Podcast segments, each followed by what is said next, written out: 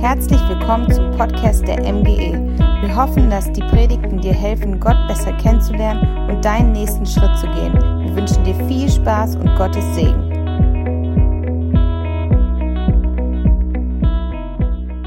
Gut, ja, schwere Zeiten, aufregende Zeiten. Viele Leute sind aufgewühlt, gewohnte Abläufe sind einfach weg. Für etliche ist der Arbeitsplatz weg. Lange Zeit war das Klopapier weg. Freizeitspaß ist weg. Vermeintliche Sicherheit, Friede ist für viele weg. Aber es ist dafür etwas gekommen. Angst, Sorge, Unsicherheit, Ungewissheit, Hilflosigkeit, viele Fragen, die ungelöst sind und auf Antworten warten. Was wird kommen? Wie geht es weiter? Wer gibt Orientierung, wer gibt Halt, wer gibt Hoffnung, wer kennt sich mit solchen Krisen aus? Und dann stellt sich die Frage, wer steht mir bei? Muss ich jetzt alleine durch diesen ganzen Krempel durch oder wer steht mir bei? Und solche Zeiten, wo wir das Leben erschüttert bekommen, hat der eine oder andere sicherlich im Leben auch schon erlebt. Und wer wünscht sich da nicht einen treuen Begleiter, wo man sagt, der kennt sich aus? Der gibt mir Halt, der gibt mir Sicherheit. Und da gibt es die gute Nachricht, dass es so einen Beistand gibt und der uns sogar versprochen worden ist. Ja, wer hat denn diese Zusage gegeben? Wer hat denn das versprochen? Und wem hat das versprochen und wer ist denn dieser Beistand? Das schauen wir uns jetzt mal an. Als Jesus mit den Jüngern unterwegs war, hat er sie darauf vorbereitet, dass er wieder zurückgeht zum Vater in die unsichtbare Welt, in die Himmelswelt. Und das hat natürlich die Jünger auch aufgewühlt. Wenn er weggeht, der sozusagen unser Halt ist, nachdem wir uns orientiert haben, wo geht es dann für uns weiter? Wer gibt uns Halt, Sicherheit? Wer gibt uns Orientierung? Wir kennen uns gar nicht aus. So wie er gelebt hat, das ist außergewöhnlich, das ist übernatürlich. Da kennen wir uns überhaupt nicht aus. Wie soll das werden? So sind die Seelen aufgewühlt und Jesus sagt zum Beispiel, habt keine Angst, meinen Frieden gebe ich euch. Im Johannesevangelium, so Verse 13, Kapitel 13 bis 17, steht viel darüber drin. Und wie das Herz Jesu ist, lesen wir in Johannes 14, Vers 18. Ich werde euch nicht als hilflose Weisen zurücklassen, ich komme zu euch. Und das ist ja schon mal eine Zusage, das ist ja schon mal eine Aussage, gerade wenn man so aufgewühlt ist, äh, wie wir werden jetzt hier allein gelassen. Und er sagt, nein, ich lasse euch nicht als hilflose Weisen zurück. Und in Johannes 14, Vers 15 und 16 lesen wir, wenn ihr mich liebt, werdet ihr meine Gebote halten. Und der Vater wird euch an meiner Stelle einen anderen Helfer, einen anderen Beistand geben, der für immer bei euch sein wird. Ich werde den Vater darum bitten aha, die Voraussetzung ist, ich muss Gebote halten. Das müssen wir nochmal genauer lesen. Wer mich liebt, wird meine Gebote halten. Hier steht also nicht, du musst die Gebote halten, damit du belohnt wirst mit einem Beistand, sondern hier steht drin, wer mich liebt, hält meine Gebote. Es geht um Beziehung. Und auf dieser Basis sagt Jesus, der Geist, der Heilige Geist, den ich schicken werde, der hat die gleiche Qualität wie ich. Und es ist eigentlich nur möglich, ihn zu bekommen, wenn eine Beziehung da ist, wenn eine Beziehung zu Gott da ist. Ansonsten funktioniert es nicht. Denn eine Beziehung ist etwas, was auf Vertrauen aufgebaut ist, wo man sich aufeinander verlässt und wo man sich was sagen lässt, wo man sich führen lässt, wo man äh, kommuniziert miteinander wo man Anliegen, die man hat, los wird, wo man Lasten wird, los wird, wo man merkt, da trägt jemand mit.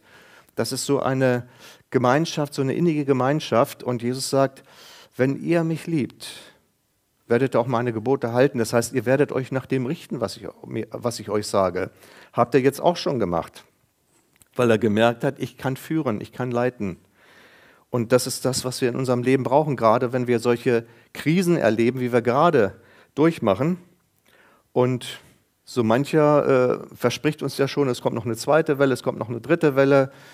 Wird, das wird dann immer wieder mal dementiert. Also Unsicherheit, wie geht es eigentlich weiter? Und da möchte Jesus uns sagen, ich möchte dir eine Sicherheit geben, die kommt nicht von außen, die kommt von innen. Ich möchte in dir eine Sicherheit sein, eine Gradlinigkeit, ist unabhängig von Äußeren. Deine Lebensqualität ist nicht abhängig von irgendwelchen Masken oder Einschränkungen vielleicht durch solche Masken. Lebensqualität kommt von innen, wenn Christus in mir ist und wenn der Heilige Geist in mir ist. In Johannes 14, Vers 23, da gibt ja Jesus auch nochmal die Antwort und sagt, wenn jemand mich liebt, wird er sich nach meinem Wort richten. Mein Vater wird ihn lieben und wir werden zu ihm kommen und bei ihm wohnen. Warum werde ich mich nach seinem Wort, warum werde ich mich nach seinen Geboten richten? Wenn ich ihn kennengelernt habe, weiß ich, er meint es gut mit mir. Und habe ich kein Problem, mich darauf einzulassen. Es geht also um die Beziehung. Und wen schickt er? Einen anderen Helfer. Parakletos auf Griechisch.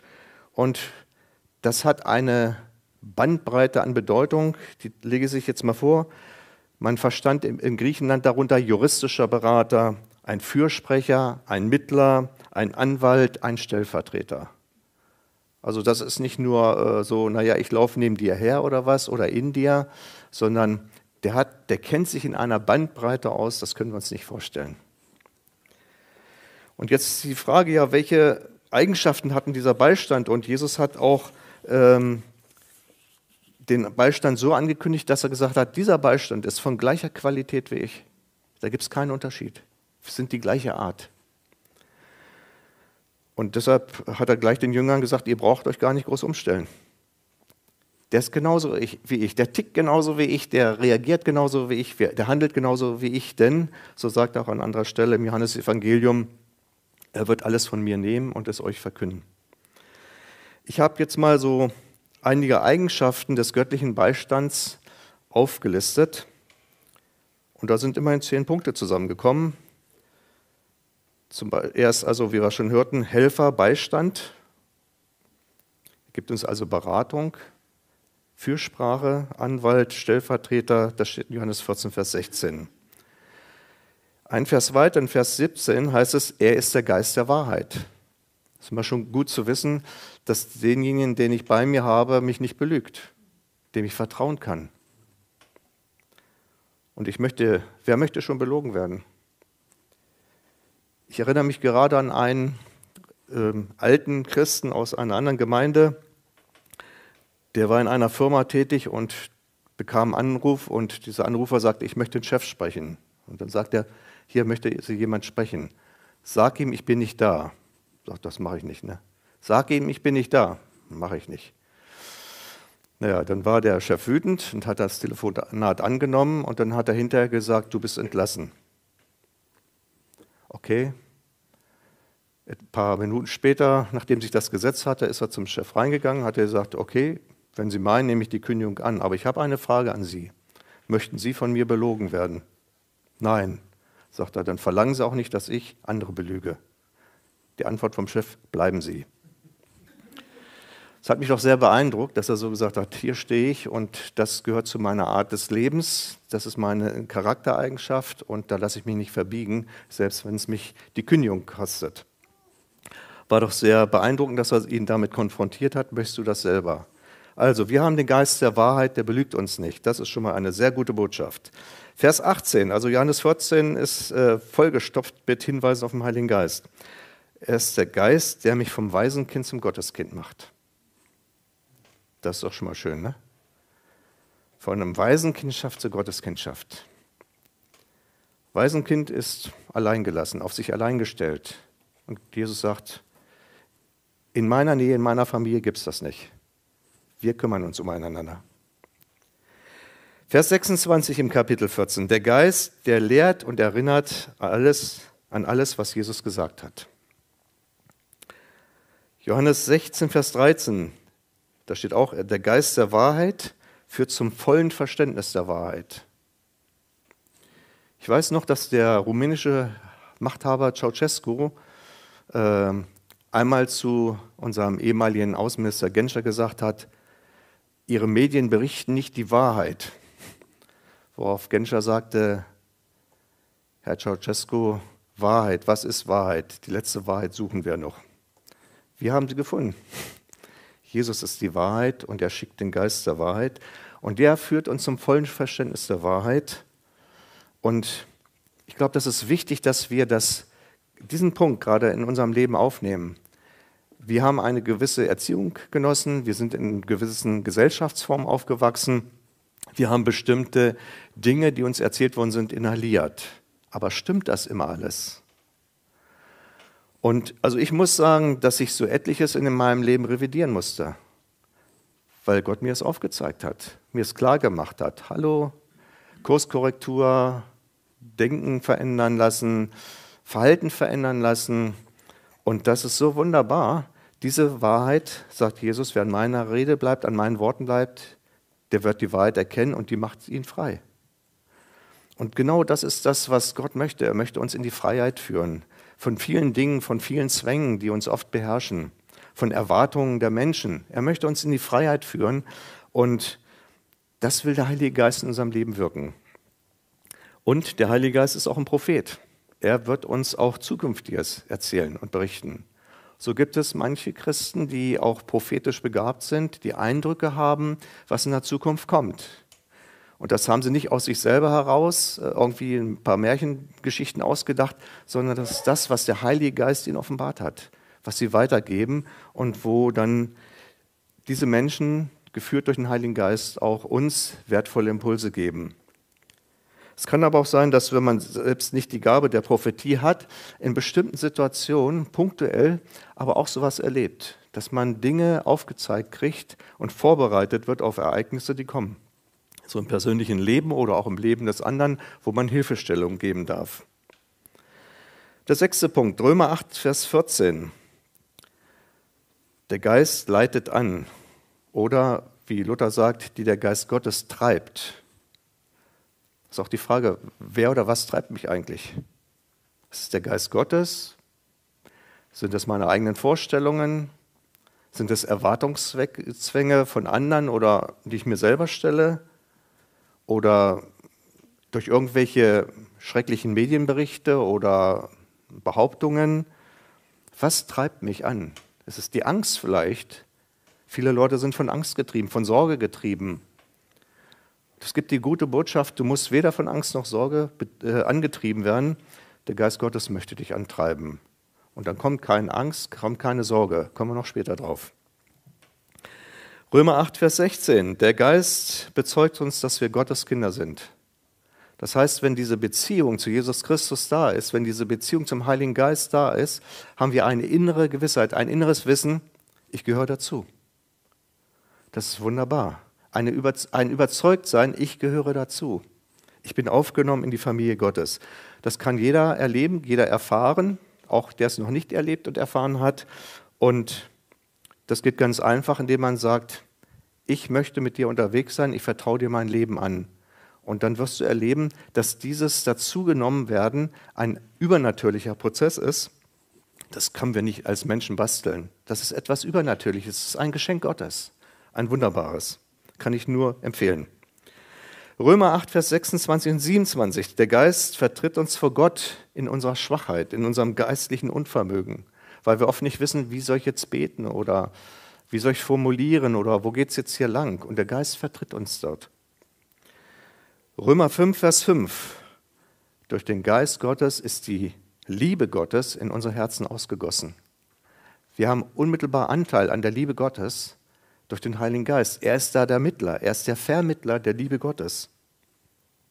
2 Timotheus 1, Vers 7. Es ist der Geist der Kraft, der göttlichen Liebe und der Besonnenheit. Also so viele wunderbare Eigenschaften. Und da ist die Frage, wer möchte denn darauf verzichten? Ich nicht.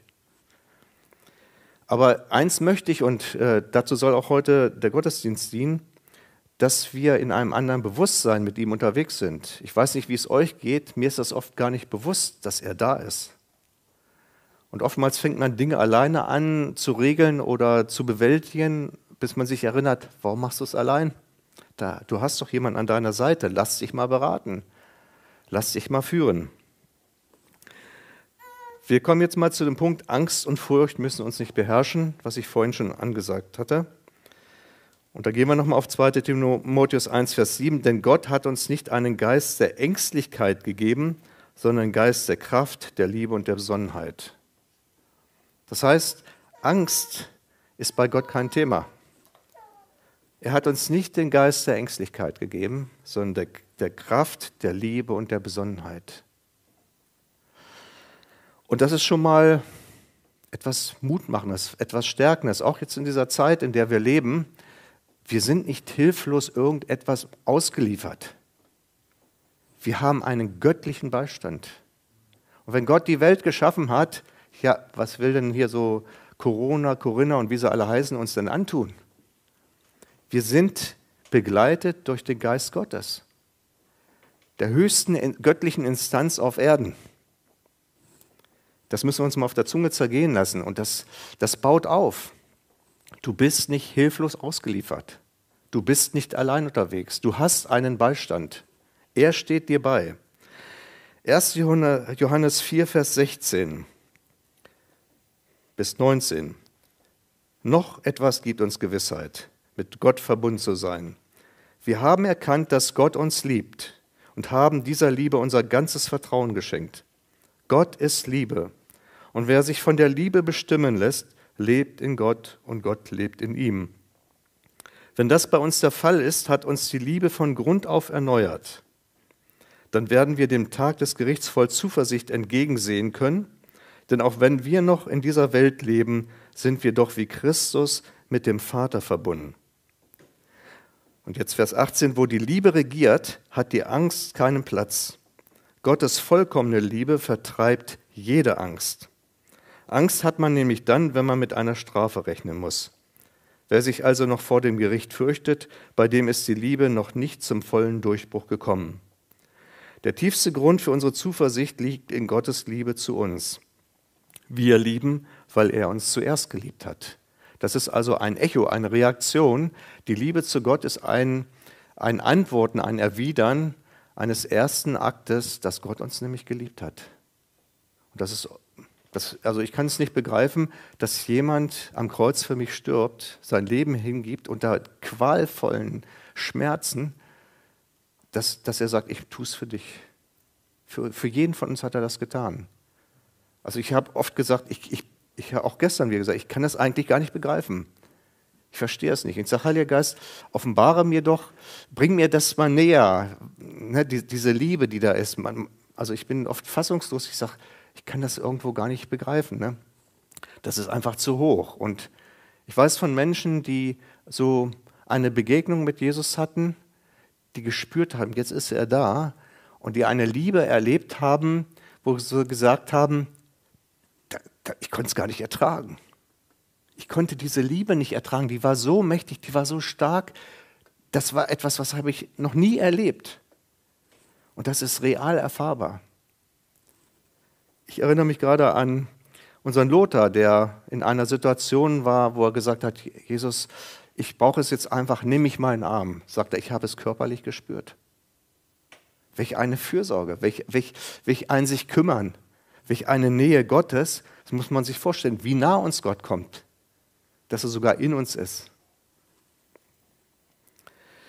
Also wenn, wenn wir Angst und Furcht haben, ähm, dann kann es natürlich sein, dass man relativiert und sagt, naja, äh, wer weiß, äh, ich habe gesündigt oder äh, ich bin noch nicht so weit geistlich und man versucht das dann oft zu relativieren, warum jetzt das nicht so geschieht, wie es im Wort Gottes ist.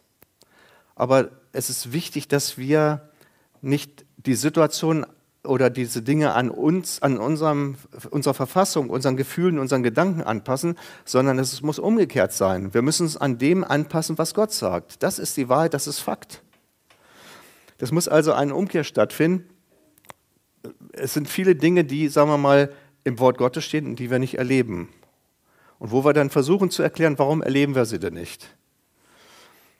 Und ähm, Gott möchte aber, dass es umgekehrt ist, dass wir sagen, das, was, was du gesagt hast, Herr, ist die Wahrheit und danach orientieren wir uns. Und wenn ich es noch nicht habe, ist ein Grund für mich, mich mehr auszustrecken, um das zu erleben, was du gesagt hast. Denn deine Worte sind Wahrheit. Und so kann es sein, und ich bete das oft, ich sage, ich möchte eigentlich, ich möchte, dass diese Liebe, diese göttliche Liebe, dass die mehr mich ausfüllt. Epheser 5 heißt es ja, Vers 18, werdet voll Geistes. Und damit heißt es auch, werdet voll Liebe. Je mehr der Geist Gottes Raum in mir nehmen kann, je mehr er mein Leben bestimmen kann, umso mehr wird auch die Liebe, die göttliche Liebe mein Leben bestimmen. Und es ist dann beeindruckend, einfach auch zu lesen und zu hören, wie selbst Menschen, die verfolgt sind, die ja wirklich Schlimmes durchmachen müssen, dass sie ihre Feinde lieben können. Das kannst du dir rein menschlich nicht zusammenbasteln, das geht gar nicht. Das ist etwas Übernatürliches.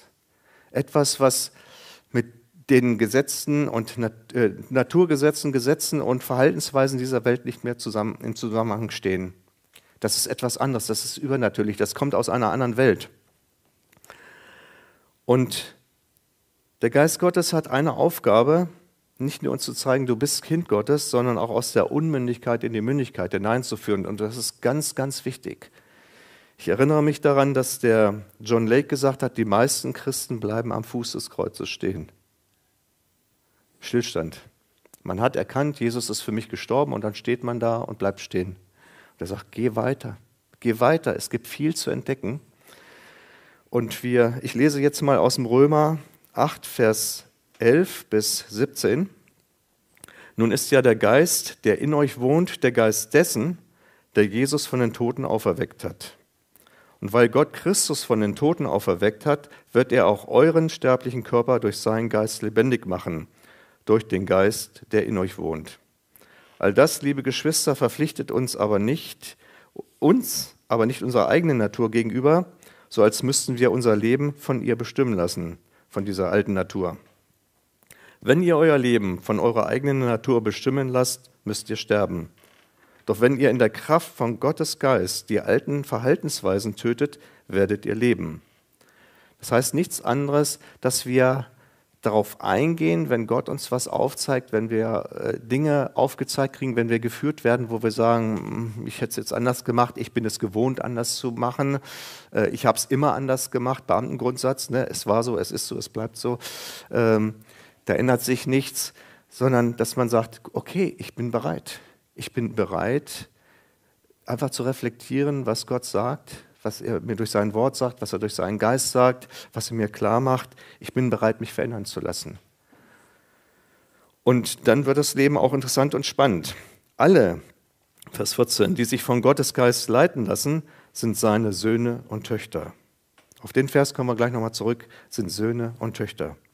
Denn der Geist, den ihr empfangen habt, macht euch nicht zu Sklaven, sodass ihr von neuem in Angst und Furcht leben müsstet.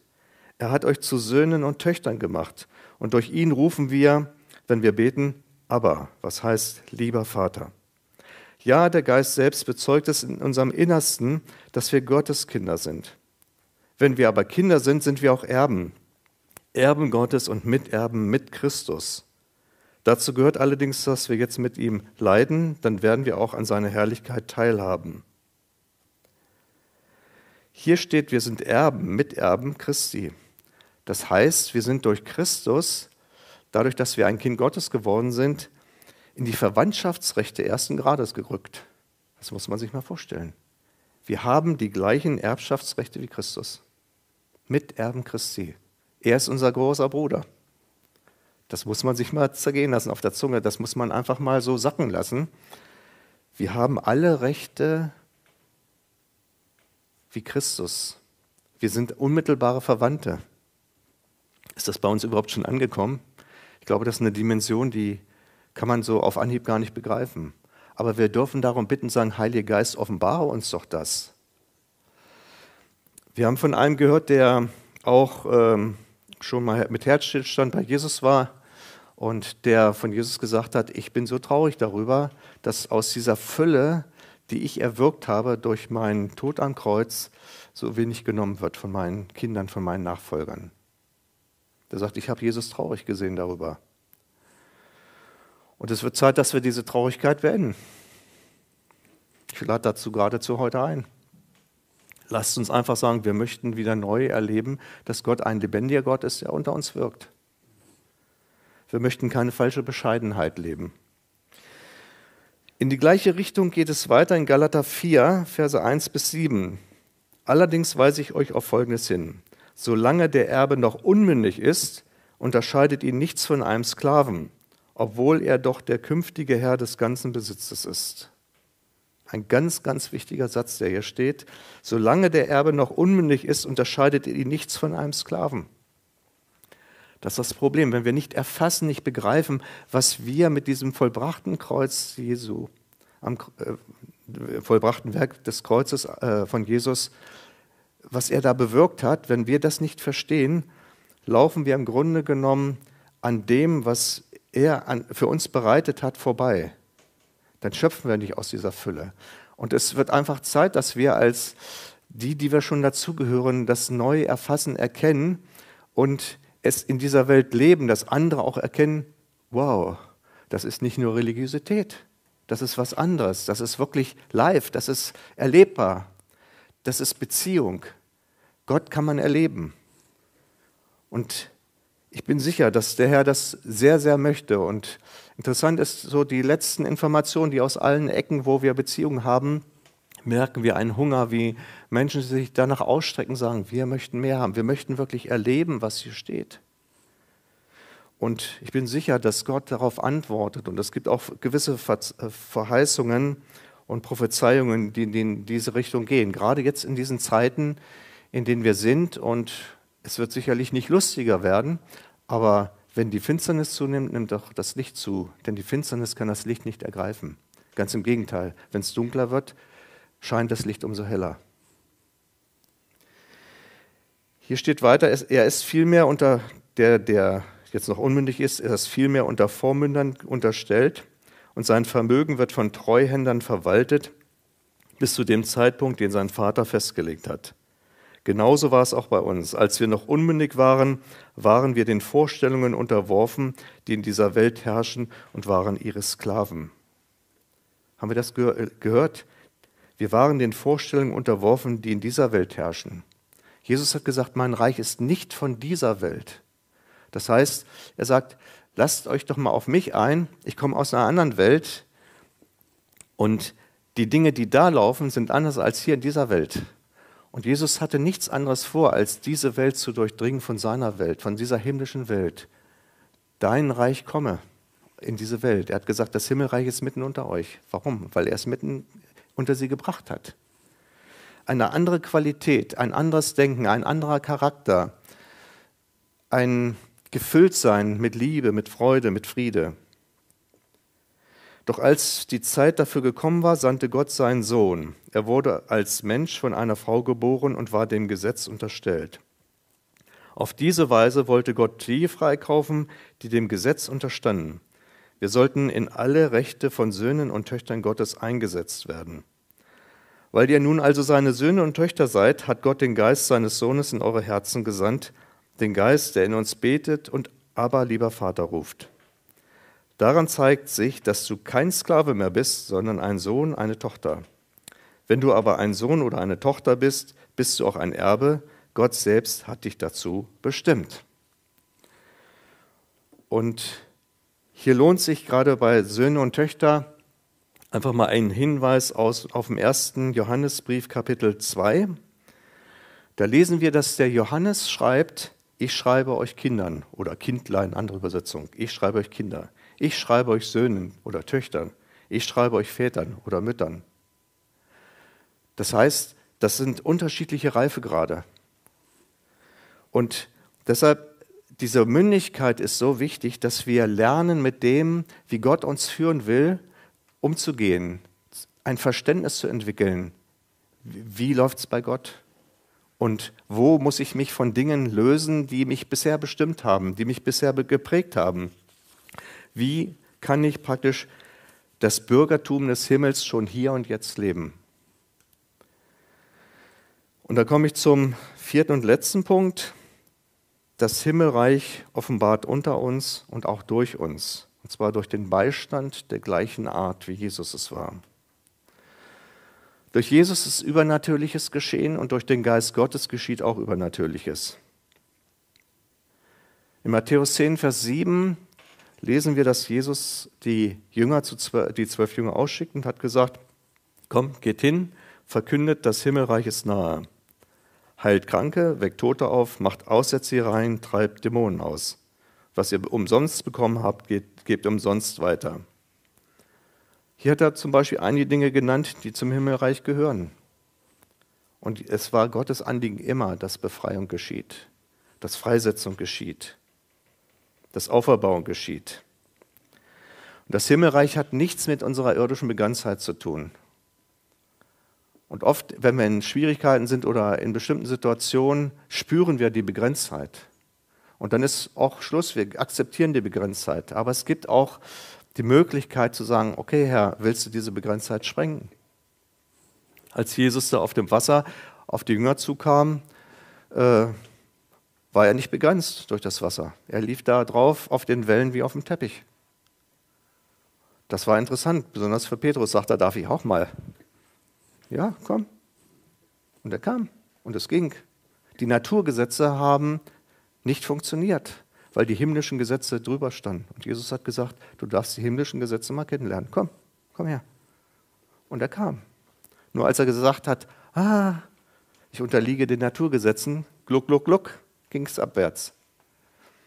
Aber in dem Moment, wo er Jesus vertraut hat, gesagt, ich unterstehe den himmlischen Gesetzen, konnte er gehen.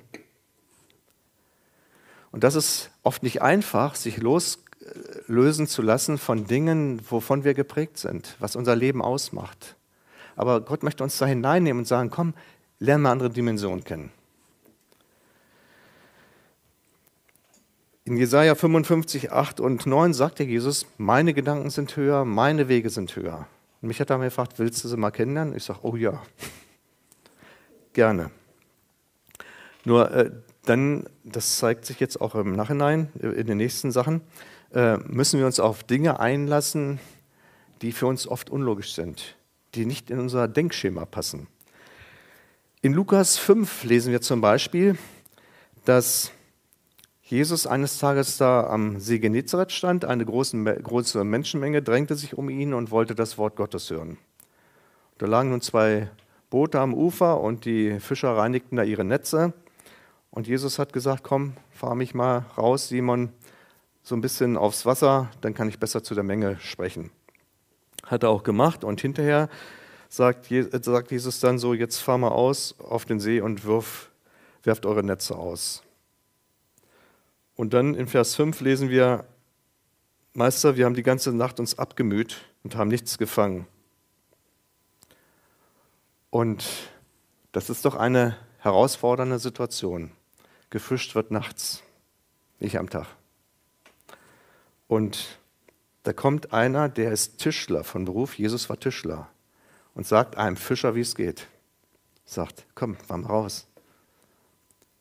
Da müssen wir uns mal in die Situation versetzen. Wenn wir jetzt an Petrus Stelle gewesen wären, hätten wir gesagt, pass mal auf, erzähl mir nichts vom Fischen, ich kenne mich da aus. Du bist Tischler, du kannst mir erzählen, wie du Tisch und Bank baust.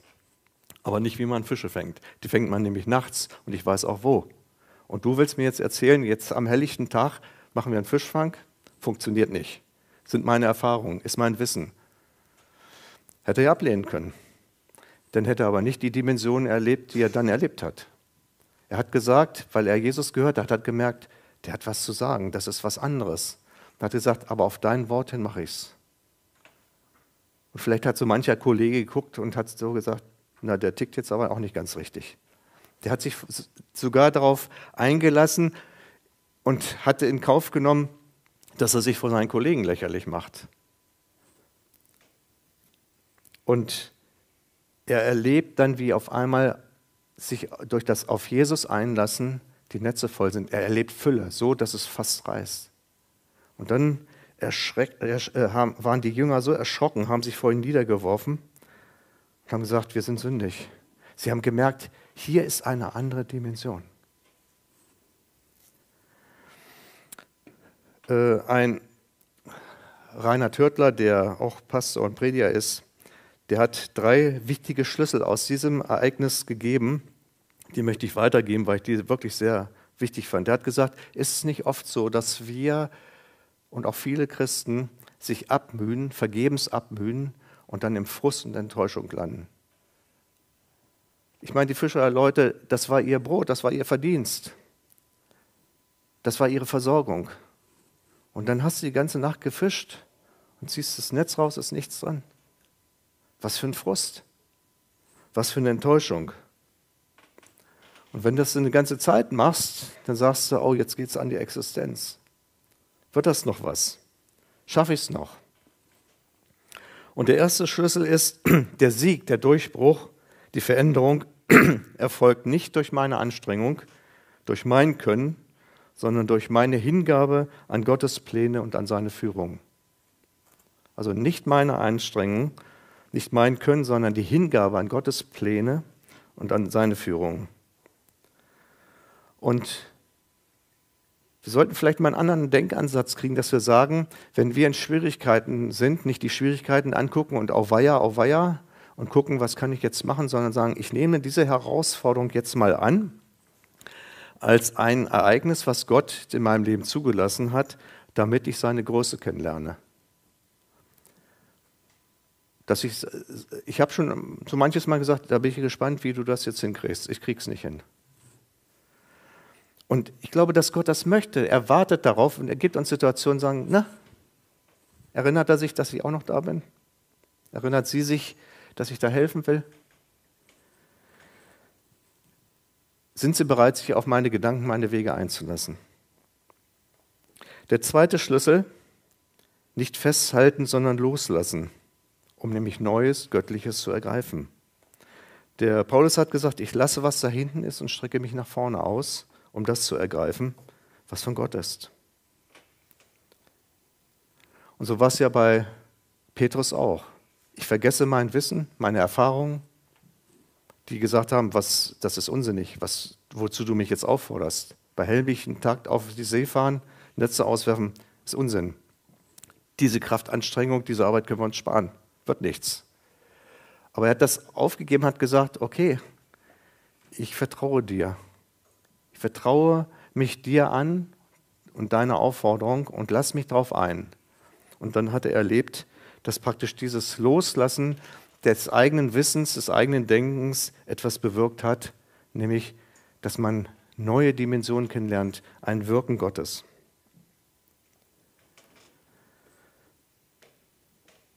Vertrauen ist der dritte Schlüssel. Auf dein Wort hin tue ich es. Nach den Naturgesetzen und nach den Erfahrungssätzen von Petrus war es unmöglich, so etwas zu erleben. Aber es war eine freimachende Wahrheit zu erleben, Gott ist größer. Bei Gott ist nichts unmöglich. Und Vertrauen bedeutet sich sicher sein sich sicher sein, weil die Vertrauensperson, die jetzt was gesagt hat, die mich aufgefordert hat, vertrauenswürdig ist. Man weiß, was sie sagt, das passt, das stimmt. Darauf kann ich mich verlassen. Es ist quasi ein sich anlehnen an jemand, entspannt werden, sagen, du schaffst das. Du schaffst das schon. Also ich habe äh, in Vorbereitung zu dieser Predigt eine Situation gehabt, ich habe lange äh, meine Texte schon aufgeschrieben, immer wenn Impulse kamen, aufgeschrieben, aufgeschrieben. Gestern wollte ich das schön in Reinschrift bringen. Ich habe keinen Zugang mehr gekriegt zum Text. Ich denke, was ist denn jetzt los? Ist das die Predigt, die du halten sollst oder nicht? Das war eine eigenartige Situation. Und ich habe also richtig gerungen, habe gesagt, was ist denn los? Ne? Und dann habe ich gebetet, okay, Heiliger Geist, gib mir Zugang zu dem Text, gib mir Zugang zu dem, was ich heute sagen soll. Ne? Und dann, dann wurde das wieder geschenkt. Und ich habe gemerkt, ja, du hast schon oft gepredigt, aber du hast es nicht in der Tasche. Wenn etwas Göttliches gegeben werden soll, sind wir von einem abhängig, der sich auskennt. Das ist der Heilige Geist. Und deshalb habe ich gesagt, ich bin so froh, dass er das wieder übernommen hat. Wenn er den, den Stecker göttlicher Art zieht, dann kommt nichts mehr. Und so ging mir es. Ich habe mich sowas von hilflos gefühlt, das könnt ihr euch nicht vorstellen. Und ich glaube, ich finde das wertvoll, dass ich einfach erkennen darf, du machst es nicht aus dir heraus. Wenn etwas ist, dann macht er es. Ich habe mich gestern da am Schreibtisch vorgefunden, habe gesagt, morgen wird es nur ein Gestammel und Gestottere. Das wird nichts. Ich wollte schon zu Martin sagen, teile mich nie wieder zum Predigen ein. Also in so einer Verfassung war ich. Das, das war schon krass. Und dann äh, merkt man erst, wo kommt es denn eigentlich her? Das, was wirklich das Leben aus Gott ausmacht, wo kommt es denn her? Doch nicht aus uns. Er schenkt es. Das Wollen, das Vollbringen nach seinem Wohlgefallen. Und das ist der Heilige Geist, der uns führt in das gleiche Art. Das kannst du lesen in der Apostelgeschichte. Da kriegt der Philippus von dem Heiligen Geist einen Auftrag, komm, halte dich mal zu dieser Straße zwischen Jerusalem und Gaza. Da kommt einer lang, der Kämmerer aus Äthiopien. Ein ganz wichtiger Mann, hohe Stellung beim König. Der hätte auch sagen können, hm, ich habe was anderes vor, Grillparty bei Herbert Meyer. Such dir einen anderen, habe was anderes vor. Nee, er hat gesagt, okay, meine Planung schmeiße ich über den Haufen, ich lasse mich auf deine Planung, auf deine Führung ein. Und ich vertraue darauf, dass du jetzt etwas mit mir machst, dass du mich gebrauchst. Und dann erlebt er das, dass ein Kämmerer aus Äthiopien zum Glauben an Jesus findet und eine andere Qualität Leben erlebt und diese Art Qualität Leben hineinnimmt ins Königshaus nach Äthiopien. Ein anderes Beispiel ist Apostelgeschichte 9. Saulus war unterwegs und hat die Christen verfolgt, in Gefängnisse geworfen. Und Jesus begegnet ihm und hat gesagt, du verfolgst mich. Jetzt sitzt er blind zu Hause und ein Ananias kriegt den Auftrag vom Heiligen Geist, pass mal auf, steh mal auf, geh in die Straße, die die gerade heißt und da fragt man nach einem Saulus von Tarsus, der betet. Und äh, zu dem geh mal hin und sag, ich bin geschickt von Jesus und ich soll für dich beten.